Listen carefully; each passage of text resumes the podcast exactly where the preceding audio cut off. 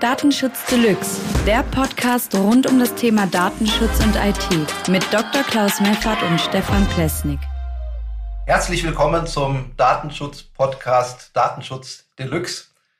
Mein Name ist Klaus Meffert. Ich heiße nicht Frank Kremin, der ja sonst immer die Einleitung äh, und Moderation äh, vorgenommen hat und der mit mir immer über sehr spannende Themen zum Datenschutz gesprochen hat. Der Frank kann leider aus beruflichen Gründen den Podcast nicht mehr durchführen. Ich möchte mich beim Frank äh, ganz herzlich bedanken, dass er das mit mir einige Zeit lang äh, gemacht hat und wir sind auch in Kontakt und mal sehen, was die Zukunft so bringt. Aber glücklicherweise äh, gibt es jemanden, der äh, sich bei mir auch gemeldet hat, gar nicht speziell nur wegen dem Podcast, sondern allgemein und wir stehen auch schon sehr intensiv im Austausch und ähm, derjenige hat sich auch ähm, gefreut, äh, mit mir zusammen den äh, Podcast zu machen und ich freue mich natürlich auch, dass er das macht. Ähm, das ist der äh, Stefan äh, Plesnik.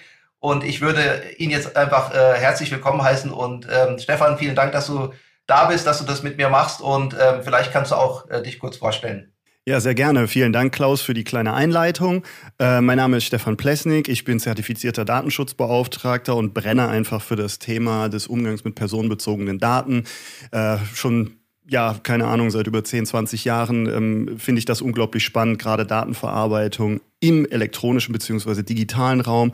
Äh, hauptberuflich bin ich äh, Business Coach und Leadership sowie Teamwork Trainer, biete da Workshops an und ähm, ich hatte mir gedacht, heute zum Einstieg in das Thema, ähm, beziehungsweise in unseren Podcast hier, den wir jetzt das erste Mal gemeinsam machen, ähm, würde ich gerne ein Thema aufrufen, das wir beide schon äh, sehr intensiv diskutiert haben, wozu du einen hervorragenden Blogbeitrag geschrieben hast und ich glücklicherweise den als Grundlage für ein tolles Video auf unserem YouTube-Channel Datenschutz ist Pflicht nutzen konnte.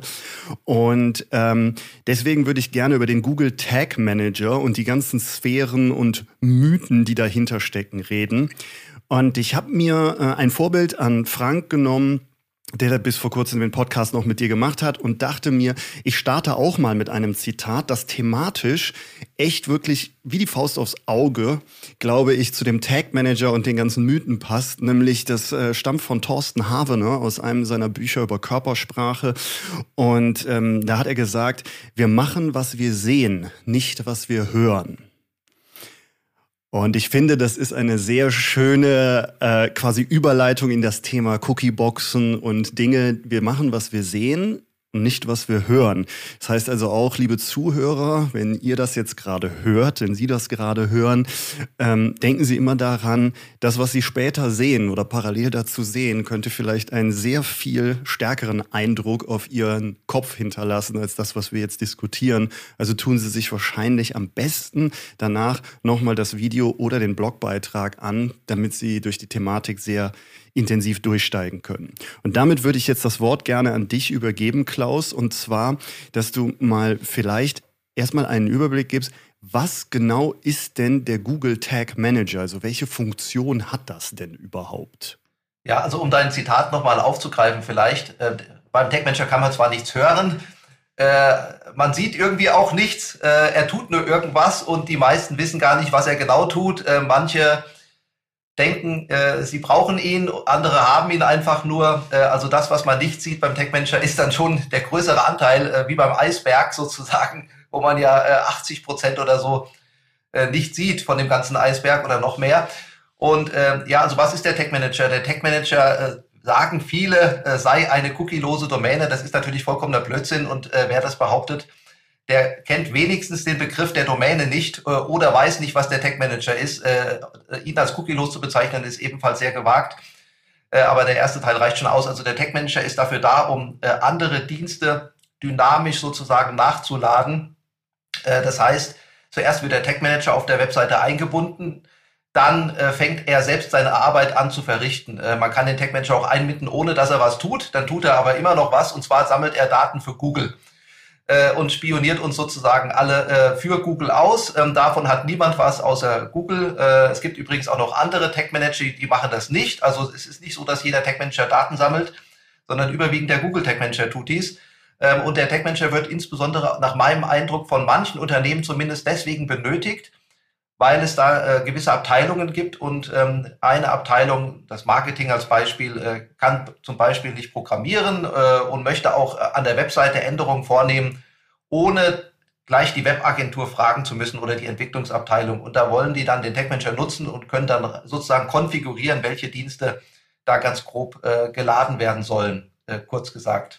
Das heißt, wenn ich das mal kurz zusammenfasse zum Verständnis, der Google Tag Manager ist also eine Art Werkzeug, das die Verbindung zu anderen äh, Angeboten von Google äh, ermöglicht, so dass man diese in die Verbindung mit der eigenen Webseite bringen kann, um dann irgendwelche Features anzubieten. Das heißt also, die Aussage, die ich zum Beispiel persönlich bekommen habe, als äh, wir Webseiten umgestellt haben von Google Analytics weg zum Tag Manager vor etlichen Jahren, was natürlich auch schon wieder revidiert wurde, weil Google Analytics sowieso illegal und so ein Gedöns.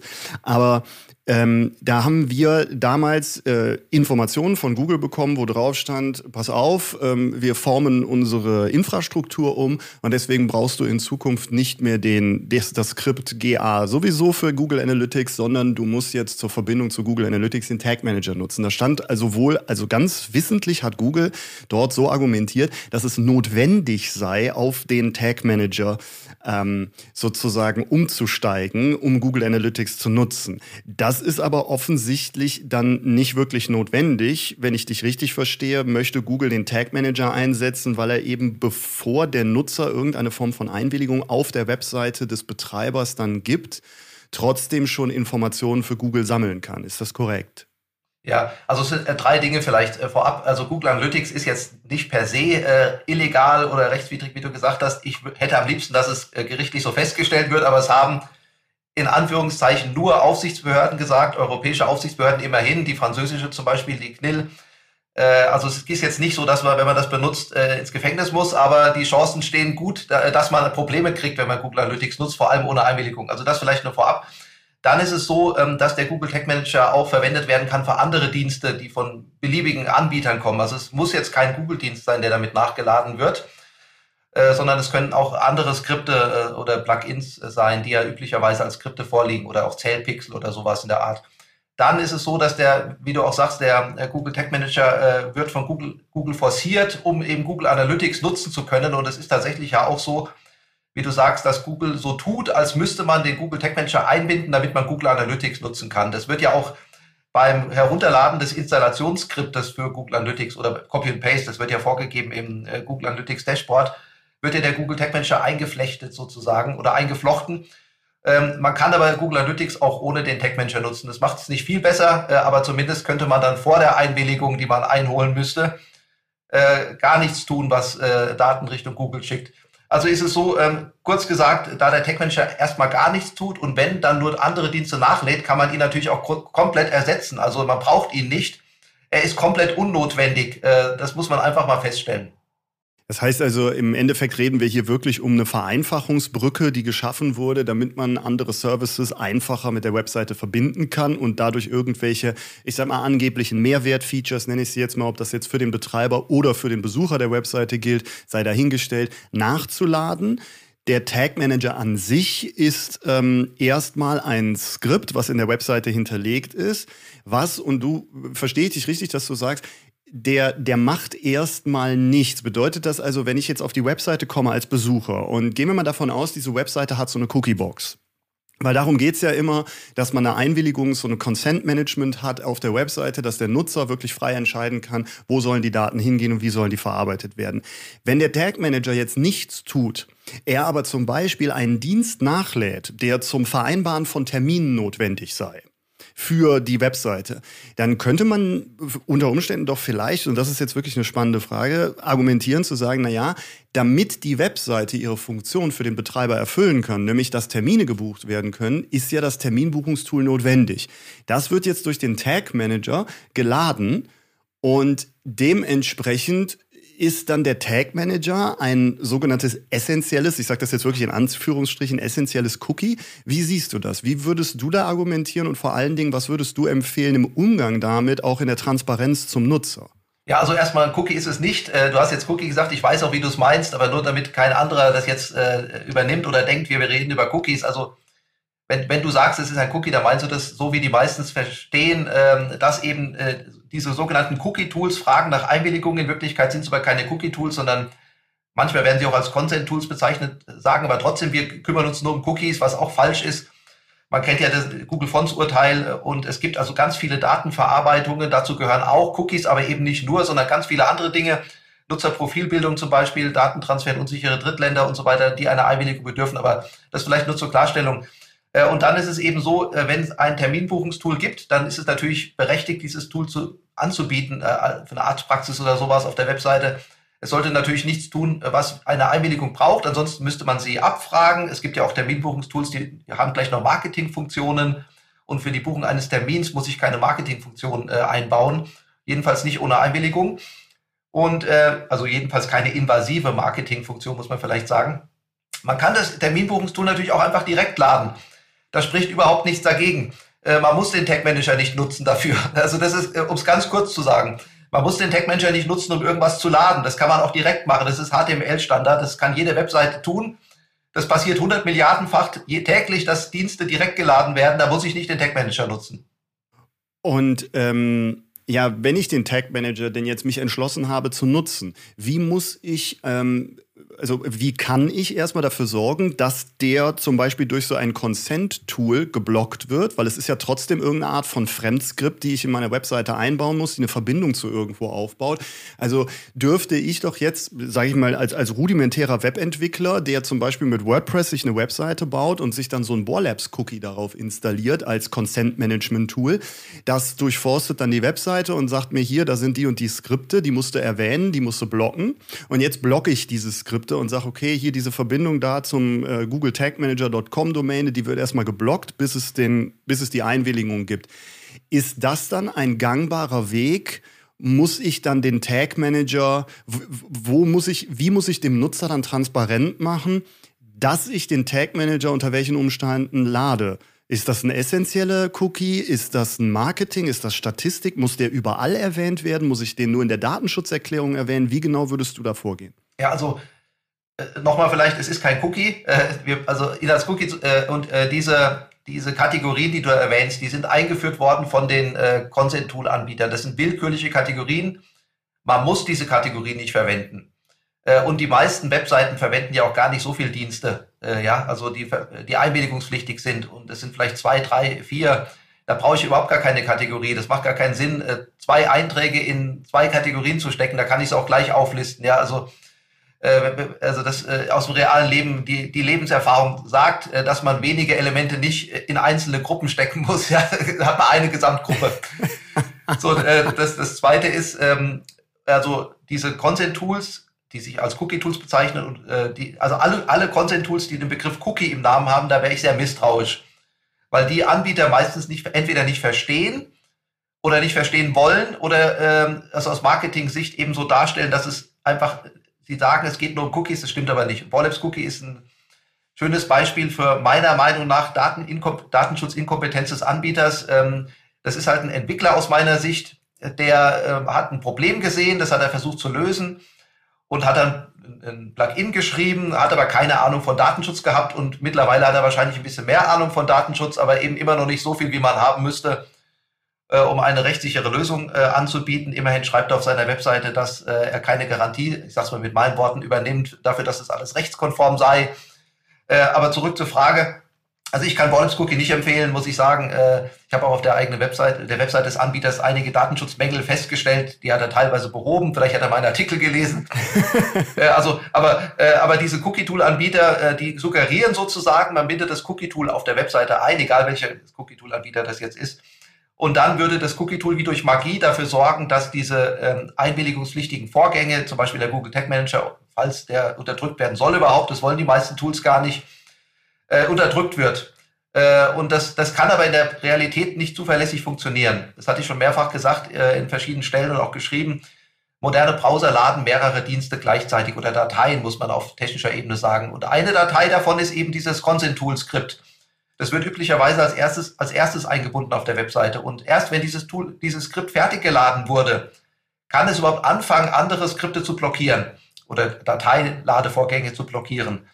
Und ähm, der moderne Browser laden aber mehrere Dateien gleichzeitig, nahezu gleichzeitig muss man äh, sagen, wenn man es genau sagen will. Diese absolute Gleichzeitigkeit gibt's ja nicht.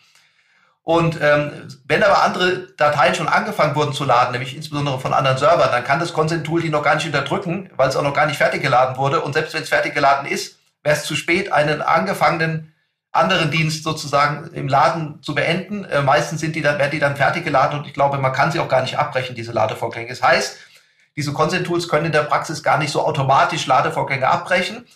Und äh, um deine Frage mal konkret zu beantworten, um den Tag Manager zum Beispiel äh, so einzubinden, dass er erst nach Einwilligung geladen wird, ähm, bindet man ihn über eine, einen Skriptbefehl ein und der hat eine Direktive, nenne ich es jetzt mal, die heißt SRC, also Source, Quelle, SRC, ist gleich und dann kommt die Adresse von dem Tag Manager Skript bei Google. Ähm, da schreibt man dann nicht SRC, sondern Data-SRC oder Data-SRC und die, die meisten Consent-Tools verstehen diese Direktive so, dass sie eben, also der Browser kann diesen Befehl nicht ausführen, weil es kein offizieller Browserbefehl ist zum Laden eines Skriptes, äh, sondern äh, der, der Browser tut dann gar nichts. Er lädt also den Tag Manager nicht. Und das Consent-Tool fragt nach einer Einwilligung. Und wenn du deine Einwilligung gegeben hast über das äh, Consent-Tool, dann, äh, äh, dann formt der, das Consent-Tool sozusagen im Hintergrund automatisch den Code der Webseite um und macht aus dem Data-SRC ein SRC, sodass es wieder ein gültiger Browserbefehl wird. Und der Browser lädt dann erst dieses Skript. Das ist ein sicherer Weg, was den Ladevorgang angeht. Es wird also erst geladen, nachdem eine Einwilligung da ist. Aber äh, man muss natürlich wissen, was man erklärt. Äh, Stefan, ich glaube, du hattest auch danach gefragt, äh, wie, wie oder wo man das erklären soll, äh, glaube ich, oder? Ja. Ja, also, also natürlich äh, immer sage ich in den Datenschutzhinweisen oder Datenschutzerklärungen, das ist, soll eigentlich das Gesamtwerk sein. Manche segmentieren das, die verwenden dann sogenannte Cookie-Hinweise. Das halte ich persönlich für falsch weil man äh, für Cookies äh, zwei Rechtsgrundlagen beachten muss. Das eine ist das TTDSG, Paragraph 25. Da wird eben eine Einwilligung dann notwendig, dass, wenn das Cookie nicht erforderlich ist. Das heißt, ähm, es geht nur um das Speichern des Cookies im Endgerät oder um, das, um den Zugriff des äh, Cookies im Endgerät.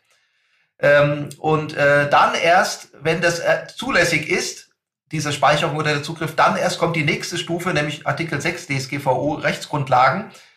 Und dann kann man gucken, ob die Verarbeitung der Cookie-Werte, sofern sie denn personenbeziehbar oder personenbezogen sind, auch eine Einwilligung bedarf. Man bräuchte also zwei Einwilligungen. Äh, und deswegen äh, wäre es besser, wenn man die Datenschutzhinweise insgesamt äh, als ein Dokument schreibt. Aber man sollte natürlich auch in der Einwilligungsabfrage so viel Hinweise geben, dass ein Nutzer informiert entscheiden kann, in was er einwilligt. Und dazu gehört natürlich auch, dass man erwähnt, dass es einen Dienst von Google gibt, der da geladen wird und welcher Zweck dieser Dienst erfüllt. Also das muss man vielleicht nicht auf der ersten Ebene machen, also ich stimme zu oder nicht, sondern wenn man sagt, ich möchte gerne mehr Details, dann sollte im selben Pop-up dann eine zweite Ebene aufgehen. Das bieten ja die meisten Tools auch an. Und da sollte dann schon ein bisschen mehr stehen. Zum Beispiel, dass der amerikanische Geheimdienst äh, deine Daten bekommen könnte, wenn du den Google Tag Manager äh, einwilligst. Das fände ich äh, jedenfalls richtig, dass man das äh, angibt. Okay, ähm, ich fasse mal zusammen. Also der Google Tag Manager ist ein Werkzeug, äh, wie ich gelernt habe, das äh, dazu da ist, äh, dass ich in meiner Webseite bestimmte Dienste, die nicht exklusiv von Google sein müssen, bei Bedarf nachladen kann und somit externe Quellen an meine Webseite anbinde. Das sorgt dafür, dass ich datenschutzrechtlich bestimmte Erklärungen zu geben habe und dem Nutzer bestimmte Möglichkeiten geben muss, in diese externen Datenverarbeitungen einzuwilligen. Außerdem ist es sehr schwierig, den Google Tag Manager, also eigentlich nur mit Coding-Wissen ist es möglich, den Tag Manager so in eine Webseite einzubinden, dass er wirklich erst nach der Einwilligung geladen wird und nicht vorher schon aktiv ist, aufgrund von Abruf paralleler Daten durch einen Browser, das man selber gar nicht beeinflussen kann. Also der Nutzer kann es nicht beeinflussen und der Betreiber nicht. Mit der Data Source Direktive, die du beschrieben hast, auf codetechnischer Ebene könnten Webentwickler aber dafür sorgen, dass das korrekt geladen wird. Dann ist es trotzdem aber noch sehr, sehr wichtig, das vernünftig zu erklären, ausführlich darauf einzugehen und dem Nutzer eben auch, ich sag mal, Implikationen zu geben dadurch, wenn du hier einwilligst, kann das auch bedeuten, dass, damit eine wirkliche Transparenz und Entscheidungsgrundlage da ist. Genau. Wenn wir den Tag Manager nutzen, um essentielle Tools zu laden, dann kann man vielleicht in irgendeiner Form argumentieren, dass ein berechtigtes Interesse dahinter steht, aber es ist immer noch die Schwierigkeit da, dass er nicht notwendig ist, um das andere Tool zu laden.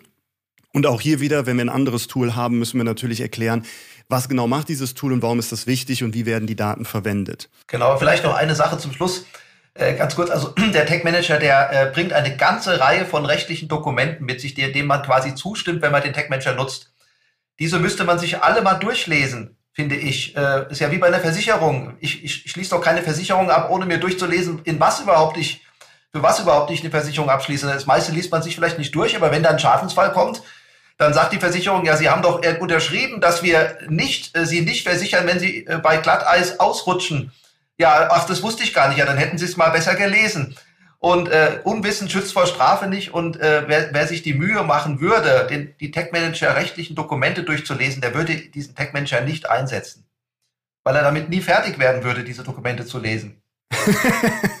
das heißt also im Endeffekt ballern die uns mit so viel Rechtsbrimbamborium zu, dass wir überhaupt keine Möglichkeit mehr haben, durch den Dschungel durchzublicken, der da verklausuliert und verargumentiert wird, damit die Nutzung im Endeffekt so unter ferner Liefen läuft. Grundsätzlich können wir aber festhalten, der Tag Manager ist nie notwendig und wer ihn einsetzt, nutzt eine Vereinfachungsbrücke und sollte sich eben darüber im Klaren sein, dass das sehr viele rechtlich problematische Implikationen hat, die eben in letzter Instanz negativ negativ nicht auf den Webentwickler, sondern auf den Betreiber der Webseite zurückfallen. Also hier sind die Webseitenbetreiber dann dazu angehalten, bei den Entwicklern nachzufragen, ob das notwendig ist, dass die so arbeiten oder ob die dort gerade einfach nur einen Weg abkürzen. Und nach deinen Ausführungen bin ich mir ganz sicher, dass die nur einen Weg abkürzen, weil man könnte natürlich klar jeden anderen Dienst, den man jetzt wirklich benötigen sollte, auch manuell selbst in eine Webseite einbinden. Genau. Dieses Thema war ähm, sehr, sehr spannend für mich. Ich habe also auch hier jetzt noch wieder was dazu gelernt und ich möchte deswegen, ähm, fände ich das sehr spannend, da wir gerade auf das Thema Cookies und Consent Management, den Unterschied, was sind Verbindungen, was sind denn nun Cookies und so weiter, eingegangen sind, würde ich denken, da wir da nur so die Oberfläche ge gekratzt haben, wie so eine richtig vernünftige Einwilligung vielleicht an zwei, drei praktischen Beispielen aussieht, dass wir das beim nächsten Mal besprechen, so dass die Zuhörer zum Beispiel auch die Möglichkeit haben, ihren Webentwicklern dann zu sagen, pass auf, äh, Ihr könnt das richtig machen, hört euch mal diese Folge an. da wird das ein bisschen erklärt. Ja, eine gute Idee. Finde ich super. Okay, wunderbar. Ja, können wir gerne machen. Dann würde ich sagen, machen wir das so. Ähm, mein Kaffee ist auch alle. Da brauche ich einen neuen. Von daher kommen wir hier gerade mal so ganz galant zum Ende. Und äh, ja, da würde ich sagen, vielen Dank, dass ich das erste Mal dabei sein durfte. Es hat mir sehr, sehr viel Spaß gemacht und hat mir nochmal ähm, einige sehr, sehr wertvolle Inputs zu dem Thema gegeben. Danke für deine Ausführung. Ich hoffe, den Zuschauern hat das auch sehr viel äh, gebracht. Jetzt würde ich gerne noch darauf hinweisen, dass du einen hervorragenden Newsletter hast, zu dem man sich anmelden kann auf der Webseite, weil den finde ich, den lese ich persönlich regelmäßig. Und äh, wer Lust hat ähm, auf Datenschutz im Videoformat, kann mich gerne bei Datenschutz ist Pflicht auf YouTube besuchen. Da werdet ihr auch viele der Themen, die wir hier in dem Podcast besprechen, wiederfinden. Und äh, sonst habt ihr noch die Möglichkeit, auf dem Blog von Dr. Deos GVO, also vom Klaus, äh, diese Sachen, die wir hier besprechen, auch nochmal schriftlich nachzulesen und aufzuarbeiten. Ja, vielen Dank, Klaus. Dann würde ich sagen, äh, verabschiede ich mich an der Stelle und sage vielen Dank. Ja, vielen Dank, Stefan, äh, auch dass du das äh, so toll gemacht hast. Hat mich sehr gefreut. Äh, und ich ähm, hoffe, die Zuhörer hatten auch ihren Spaß ähm, und konnten ein paar wertvolle Informationen mitnehmen. Und ich würde sagen, bis zum nächsten Mal. Tschüss. Das war Datenschutz Deluxe. Du willst mehr spannende Themen oder Kontakt zu uns? Dann besuche Klaus Meffert auf seinem Blog Dr. DSGVO und Stefan Plesnik auf seinem YouTube-Kanal Datenschutz ist Pflicht. Bis zum nächsten Mal.